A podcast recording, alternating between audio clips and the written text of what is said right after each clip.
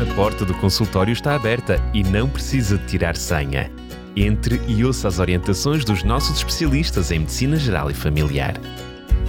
Médico de Família, com a doutora Cláudia Neves e o doutor Felipe Valente. Voltamos a estar na sua companhia para lhe trazer mais um médico de família. Como tínhamos prometido, volta a estar na companhia também da doutora Cláudia Neves. Mais uma vez, bem-vinda. É sempre mal. Obrigada pelas boas-vindas, obrigada a todos aqueles que nos estão a ouvir. Uh, eu continuo à espera das vossas sugestões de temas. Podem achar repetitivo, estou sempre a falar de cancro, é verdade, mas nos em perspectivas últimos, é diferentes, é não é? Mas uh, deem sugestões, façam perguntas e vamos estudar e vamos aplicar e vamos tentar preparar programas com base nas vossas sugestões. Aqui ficam duas promessas. A primeira é que para já vamos fechar este ciclo do cancro com o programa de hoje e a próxima promessa é que não será a última vez que vamos falar de cancro. é este ciclo, é verdade, mas existem muitos cancros, muitas doenças. São muitas doenças, como já falámos, não é? No programa anterior, tu uh, sugeriste que neste programa iríamos abordar diria, a fase seguinte. Já no programa anterior abordámos um pouquinho uh, as circunstâncias de já estar com a doença, de lidar com a doença e, sobretudo, com o tratamento.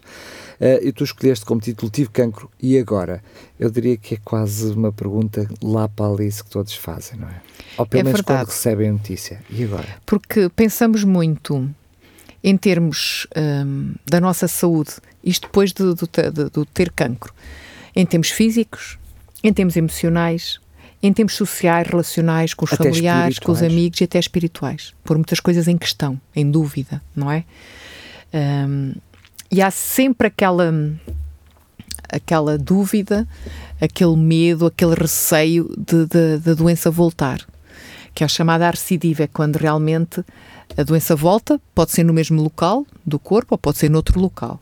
Uh, mas é importante, temos aqui a noção que nunca devemos baixar a guarda, no sentido em que há coisas que nós podemos fazer, assim como falámos de medidas de prevenção de cancro, aqui aplicam-se. Há coisas que nós podemos fazer para evitar a recidiva no nosso estilo de vida, não é?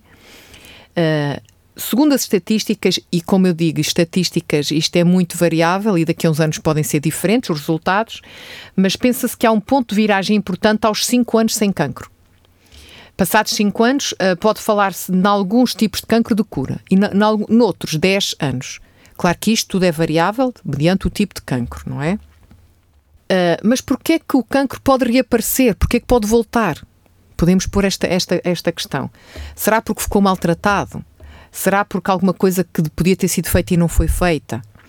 Normalmente uh, é porque existe a presença de um ou mais agentes cancerígenos capazes de voltar a criar aquele processo que gera a mutação da célula, que gera o aparecimento de cancro. Ou seja, que gerou o primeiro cancro. Exatamente. Algum fator que está na sua origem que ainda se mantém. Ou vários fatores. Ou até mesmo que volta. Sim, sim, sim. Ou porque o nosso sistema imunitário está pouco resistente incapaz de enfrentar ou ir eliminando as células que vão sendo alteradas, que vão surgindo. Mas não, não é? é? isso que esteve na origem do surgimento do primeiro? Exatamente. Os fatores são os mesmos, não é? Ou realmente estamos expostos a algo que uh, está a aumentar a probabilidade disso acontecer, ou não estamos a ter defesas adequadas. E claro, agora pensando nestes dois aspectos, como é que eu posso impedir o reaparecimento então novamente do cancro? Evitar esses fatores de risco que podem reativar os, esses mecanismos que previamente conduziram ao aparecimento da doença na fase inicial e manter a eficácia do sistema imunitário, já que é a melhor ferramenta para con controlar o cancro. Até como já aqui falámos no outro programa, existe a imunoterapia exatamente a atuar nesta área. É uma das melhores ferramentas, objetivas e eficazes, fortalecer o sistema imunitário. Outro aspecto importante no pós-doença é o seguimento. Uh, depois dos tratamentos, mesmo aqueles efetivos, com o desaparecimento da doença, o seguimento do doente com cancro não termina. É importante ter isto, esta noção. São chamados os controles, que são programados no tempo. Uh, na fase inicial, pós-tratamento, são mais com intervalos mais curtos e depois estes intervalos vão se alargando até a serem anuais, essas consultas de seguimento, essas vigilâncias com ou sem exames, dependendo do tipo de cancro. E para quê? Para monitorizar o estado geral do doente e detectar o mais precocemente possível a tal recidiva. Os exames podem incluir análises, radiografias, ecografias, TAC, ressonância, tudo depende de cada caso, de cada tipo de cancro e de cada pessoa que temos à frente. Agora, em termos psicológicos mentais, o que é que podemos fazer para não viver de forma passiva e ao mesmo tempo com medo sempre da recaída, do cancro voltar? Porque assim não estaremos sequer a viver com qualidade de vida, sempre a viver com aquela ansiedade, com aquele receio de voltar a ter cancro. Primeiro é importante eu escolher reagir. Eu, se tenho cancro, se tive cancro, escolher reagir. Tem a ver com a nossa atitude. Ser proativo. Proativo. E em que sentido? Pensamento positivo. Aproveitar as coisas boas que surgem na nossa vida, que existem na nossa vida, que existem ainda neste mundo. Olhar mais para o copo meio cheio do que para o copo meio vazio, não é? Isto tem a ver com a perspectiva positiva. Ame-se a si mesmo, ame os outros, não odeie, perdoe sempre e deixe o rancor. Sentimentos, emoções negativas debilitam o sistema imunitário. É importante estas atitudes. Desfrutar o presente. Em português, nós temos passado, presente e futuro em conceito de tempo, na linha cronológica. É interessante que o presente é mesmo uma dádiva. É um presente que nos é dado. E temos que aproveitar como tal. Viver o presente. Uh, que possamos dar permissão a nós próprios para, apesar de tudo o que aconteceu ou que pode acontecer, estar animados e até fazer planos para o futuro. Não é? É isso é que se chama viver o presente comprometer-se a tentar controlar ao máximo os fatores que criam stress. Aproveitar todas as oportunidades para rir, brincar, manter a paz interior, fortalecer a fé em Deus, que realmente está ao leme de todas as coisas. Tudo isto é ótimo para realmente eliminar o stress. Ter momentos de reflexão, ler a palavra de Deus, respirar bem, inspirar é expirar, se de preferência num ambiente uh, natural, evitar a poluição. E quando a ansiedade e o stress reaparecem ou aparecem, lembre-se de respirar calmamente, inspirar profundamente, expirar, realmente para nos focarmos, que temos que nos concentrar que aquilo que está a passar é ansiedade e que eu consigo controlar isso se me focar nisso, se for proativo. Que é? engraçado, porque tu escolheste como título do programa Tive Cancro e Agora. E agora significa que o que é que, vai, o que, é que eu vou fazer agora? Porque podias ter escolhido o que muitas vezes, infelizmente, acontece até numa fase muito inicial de impacto, que é tive cancro porque eu. Esta, esta noção. Não temos que pôr essa questão sequer. Exatamente, é porque é uma.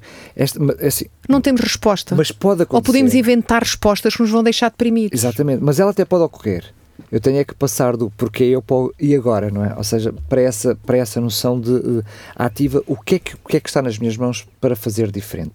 É verdade que nós ouvimos muitas histórias de pessoas que passam pelo cancro com essa, com essa atitude. Os testemunhos que nós vemos é as pessoas quando se, com, com, sentem que foge o chão, é? Sente que a vida afinal é tão efêmera, agarram-se à vida. Mas isso é, eu diria, a esperança de vida, ou seja, acreditar que há amanhã. Só que só essa atitude já vai ter efeitos positivos no próprio organismo, que é isso que estás a partilhar, não é? Só a própria atitude positiva já vai influenciar uh, a possibilidade de não haver uma recidiva. E vai influenciar fisicamente e mentalmente, emocionalmente.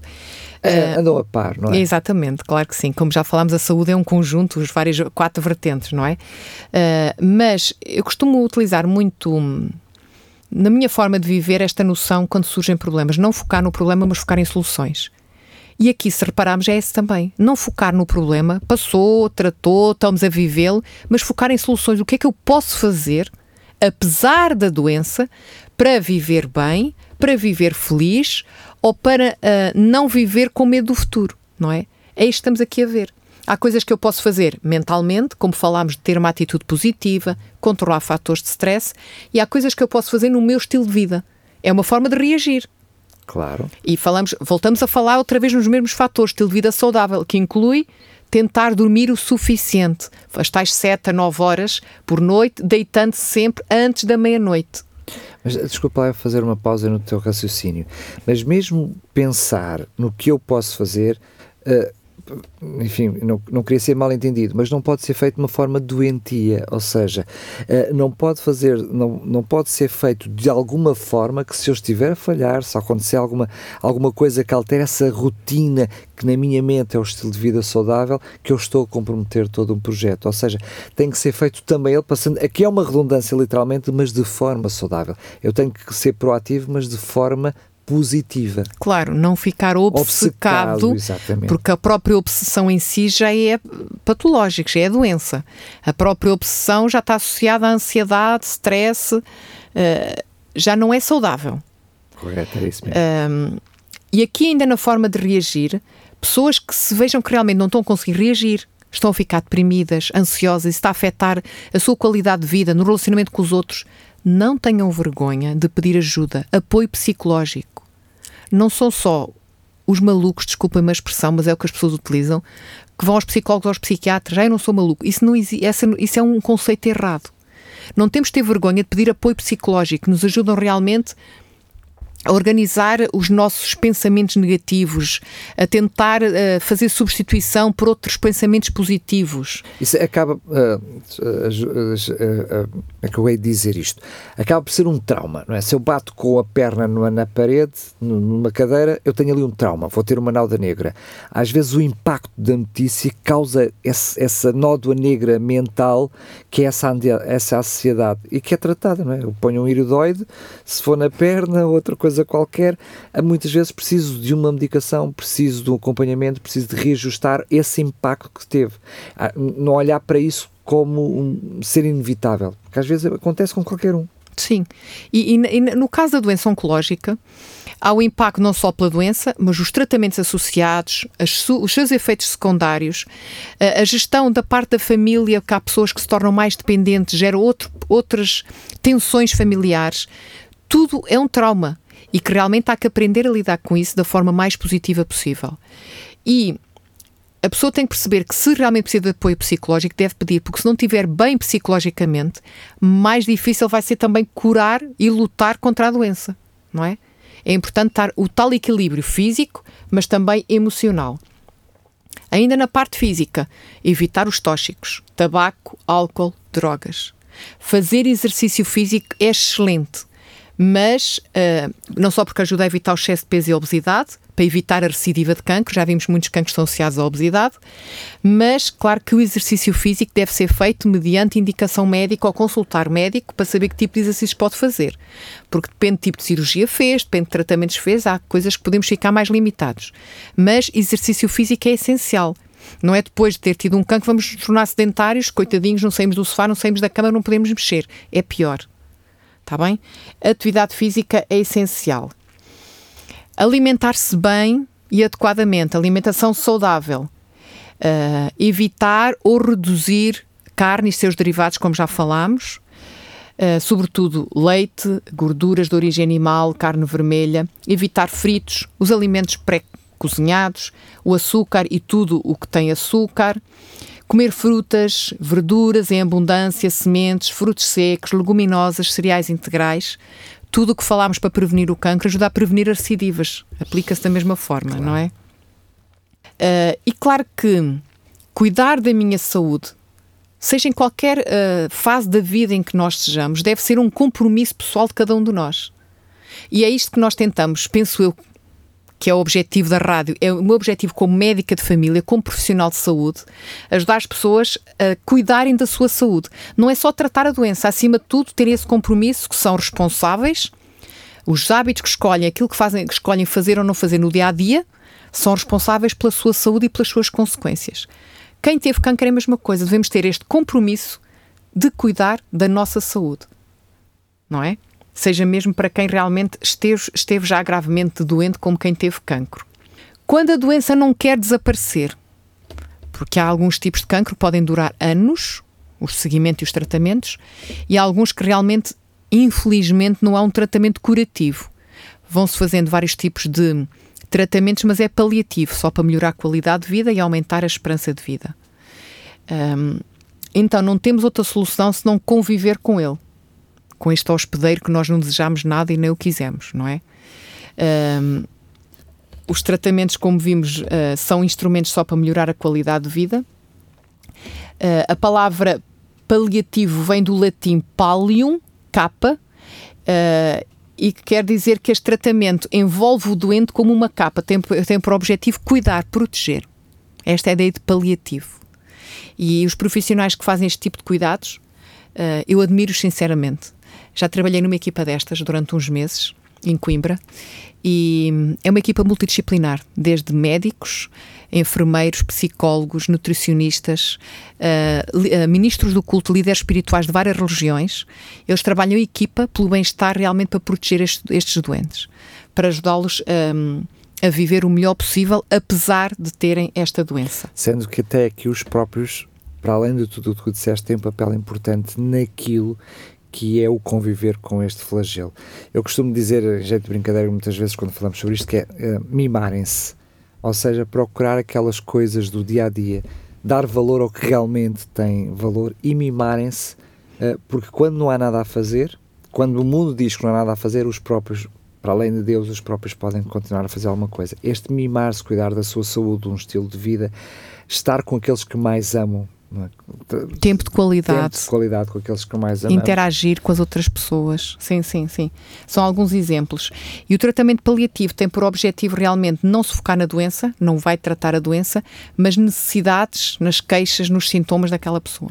Tem dor, trata-se a dor. E diga-se passagem, também já evoluiu esse aspecto também com aqueles que convivem com esta pessoa, os próprios cuidadores são envolvidos não só por esta equipa, mas com outras equipas especializadas quando assim uh, se aplica, ou seja, mesmo à volta do, do, próprio doente já há um cuidado maior. Existem várias equipas hoje em dia uh, formadas para este tipo de cuidados. Uh, gostaria aqui de realçar um aspecto importante. Os cuidados paliativos não são forçosamente cuidados de fim de vida Há pessoas que podem conviver Sim, com a é doença anos há, e anos e anos, e anos. Havia muito essa noção. Eu já nem me lembrava, mas tens razão. Havia há uns anos atrás havia essa noção de cuidados paliativos. Pronto, vamos ajudar esta pessoa a morrer. Mas felizmente já não é assim. É ajudar esta pessoa nas suas necessidades, apesar da doença que tem. Sendo que há pessoas que se mantêm dentro destas equipas de cuidados paliativos durante muitos anos. Portanto. Sim. E que se tornam extremamente eh, profissionais nesta área, o que é muito bom são exímios. Uh, conheço histórias incríveis, até com pacientes meus, exímios em cuidar destes doentes. Não é? Ah, vão à casa deles e tudo. Eu acho incrível. E realmente são profissionais que devemos dar graças a Deus por eles existirem e por se dedicarem a esta causa, não é? Eu posso até dar a, a, definição da Organização Mundial de Saúde do que é um tratamento paliativo. Uh, diz que é uma abordagem que melhora a qualidade de vida de pacientes, adultos e crianças e seus familiares. Muitas vezes esquecemos os cuidadores, quando enfrentam problemas inerentes a uma doença com risco de vida. Eles previnem e aliviam o sofrimento através da identificação precoce, avaliação e o tratamento correto da dor e de outros problemas, sejam esses físicos, psicossociais ou espirituais. Por isso é que são equipas multidisciplinares para cada uma destas áreas e que estão focadas realmente em proteger, cuidar, como tu dizes, mimar aquela pessoa apesar da doença com que tem que viver, não é? Um dos cuidados essenciais é tratar a dor. Eh, a dor é daqueles sintomas muito subjetivos, cada um sente as suas dores.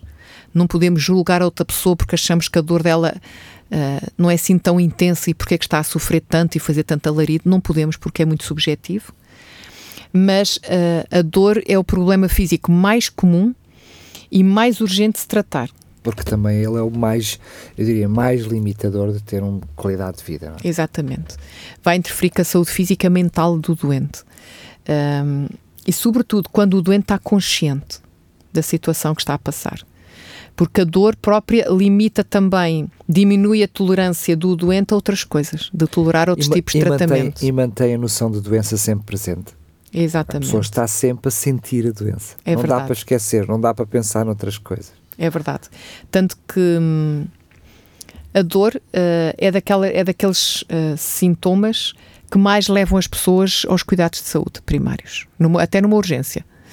Mais a dor osteoarticular, não a dor oncológica, uh, felizmente, mas a dor é algo que mexe muito connosco, seres humanos. Mas é um sinal de alerta.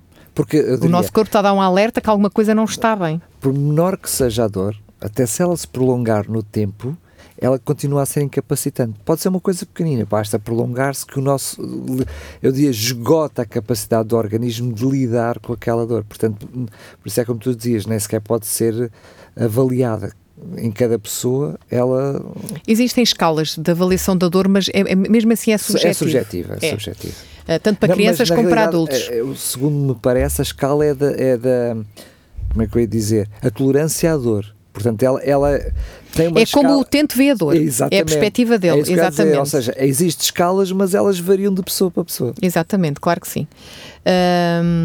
claro que quando a dor se perpetua e prolonga no tempo, é chamada dor crónica. Uh, e pode ser oncológica e dor não oncológica. Uh, e aí já é uma doença. A dor crónica é considerada uma doença. Mas teremos um programa que vamos falar disso, Só não é? disso. é? Uh, como tratar a dor? Existem medicamentos, vários grupos de medicamentos. Há o grupo dos chamados opiáceos, que certeza todos já ouviram falar. São medicamentos eficazes e os mais usados nestes casos. Reduzem realmente a dor, chamam-se opiáceos porque são derivados do ópio, têm efeito analgésico no sistema nervoso, tanto central como periférico ou seja, tanto na parte de cérebro e espinhal medula, como nos nervos periféricos vão para, para, os nossos, para as nossas extremidades.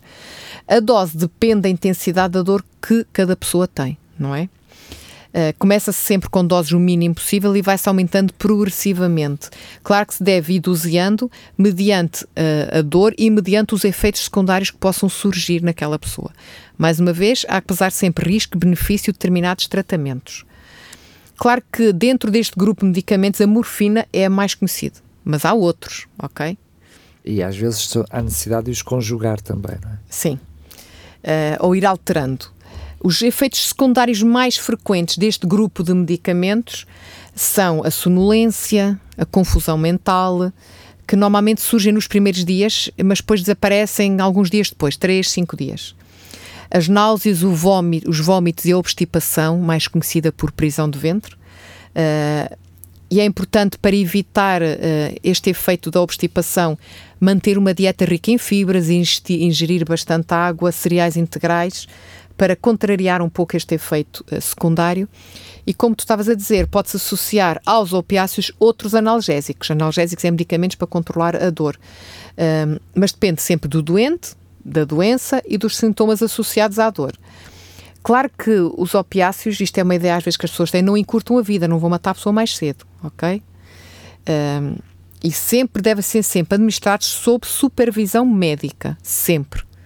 Não é o doente que lhe apetece aumentar a dose e pronto. Não, as doses são sempre geridas pelo profissional nem, de nem saúde. Nem há de overdoses, porque isso, existem protocolos de aplicação Exatamente. de todos estes medicamentos. Uh, e é ser, deve ser sempre nas doses recomendadas e, por vezes, há rotação de um medicamento para o outro. Um, e que realmente é importante importante salientar sempre isto. Não tomem medicamentos de outras pessoas porque acham que vos vai tirar a dor. Este é um exemplo. Isto é de prescrição individual, como qualquer medicamento deve ser de prescrição individual. Uh, quando eles deixam de ser efetivos, às vezes temos que mudar para outro opiáceo da, uh, mas que seja diferente, um, ah, até para não, não evitar os efeitos secundários. E quando supervisão médica, eles não criam dependência, quando cumprem aquelas doses que devem tomar. E quando, e quando são criadores de dependência, há, há, passa por um processo chamado de desmamo, não é? Sim, sim. de desmamo, exatamente sim. para não ficar com essa dependência. Exatamente. Por isso é que são uh, fármacos que são administrados sempre em doses mais baixas e vai subindo progressivamente e depois o efeito inverso quando uh, se pode realmente estar a dor controlada, vai-se reduzindo sempre a dose mínima eficaz para aquela dor. Uh, claro que existem esquemas fixos e existem esquemas em SOS. Ou seja, a pessoa faz um esquema fixo diariamente de, de medicação para a dor, mas pode ter um SOS em gotas, em comprimidos, para pôr debaixo da língua. Há vários tipos de fármacos para realmente o grande objetivo é controlar a dor. Claro que falei só aqui da dor, neste esquema uh, de cuidados paliativos, mas existem muitos outros fatores que é importante controlar, até os efeitos secundários dos vários tratamentos, seja as náuseas, o vômito, a prisão de ventre, uh, alterações da pele, por exemplo, das unhas, uh, mas um, era só para chamar a atenção, o mais importante que tudo é sempre seguirem as instruções dos vossos profissionais de saúde, porque realmente uh, evitar ao máximo os efeitos secundários. Eu sei que uma grande tentação de qualquer doente com dor é aliviar a dor o mais rapidamente possível, não sofrer. Tanto por isso é que esse é um dos principais motivos de ida aos, cuida aos cuidados de saúde primários.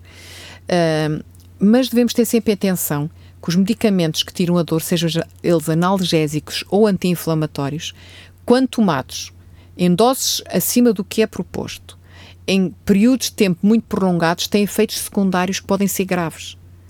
Por alguma razão, há pessoas que nós só aconselhamos 3, 5 dias no máximo determinados medicamentos. Há outros que têm que fazer cronicamente, como por exemplo nos cuidados paliativos. Por isso é que tudo deve ser feito sob supervisão médica, porque é importante não só controlar a dor, mas acima de tudo evitar consequências graves da toma destes medicamentos. Os medicamentos são importantes, são necessários, mas devem ser utilizados com sabedoria pelos profissionais e, acima de tudo, por quem os toma, não é? E, e há muitas vezes, quando há necessidade dessas doses, eu diria, maiores, também há medicação extra que é dada exatamente para compensar os efeitos secundários que já, são, já se sabe. E se nós fazemos, eu diria, ad hoc em casa, enfim, por conta e risco próprio, não estamos a tomar os outros medicamentos que são necessários para equilibrar a asneira que estamos a fazer, chamamos-lhe assim. Exatamente, os chamados uh, uh, controlar os efeitos secundários, não é? Hum. Há medicamentos que dão as náuseas e os vômitos, prescrevemos um medicamento para controlar náuseas e vômitos, exatamente. Mas tudo isto deve ser feito sempre supervisão médica, não tomem medicamentos de outra pessoa porque teve uma dor e o médico receitou aquilo, vou tomar, talvez me tire a dor. Cada dor é uma dor, cada doente é um doente, não é? E realmente os, os medicamentos devem ser sempre de prescrição médica individualizada. Mas é como tu dizes, muitas vezes as pessoas se sabem até que têm um, um mais fraquinho e um mais forte, se eu estou com dor eu, eu, vou para o mais forte. E nós vemos até que os antibióticos, mal comparando, nós estamos a falar de...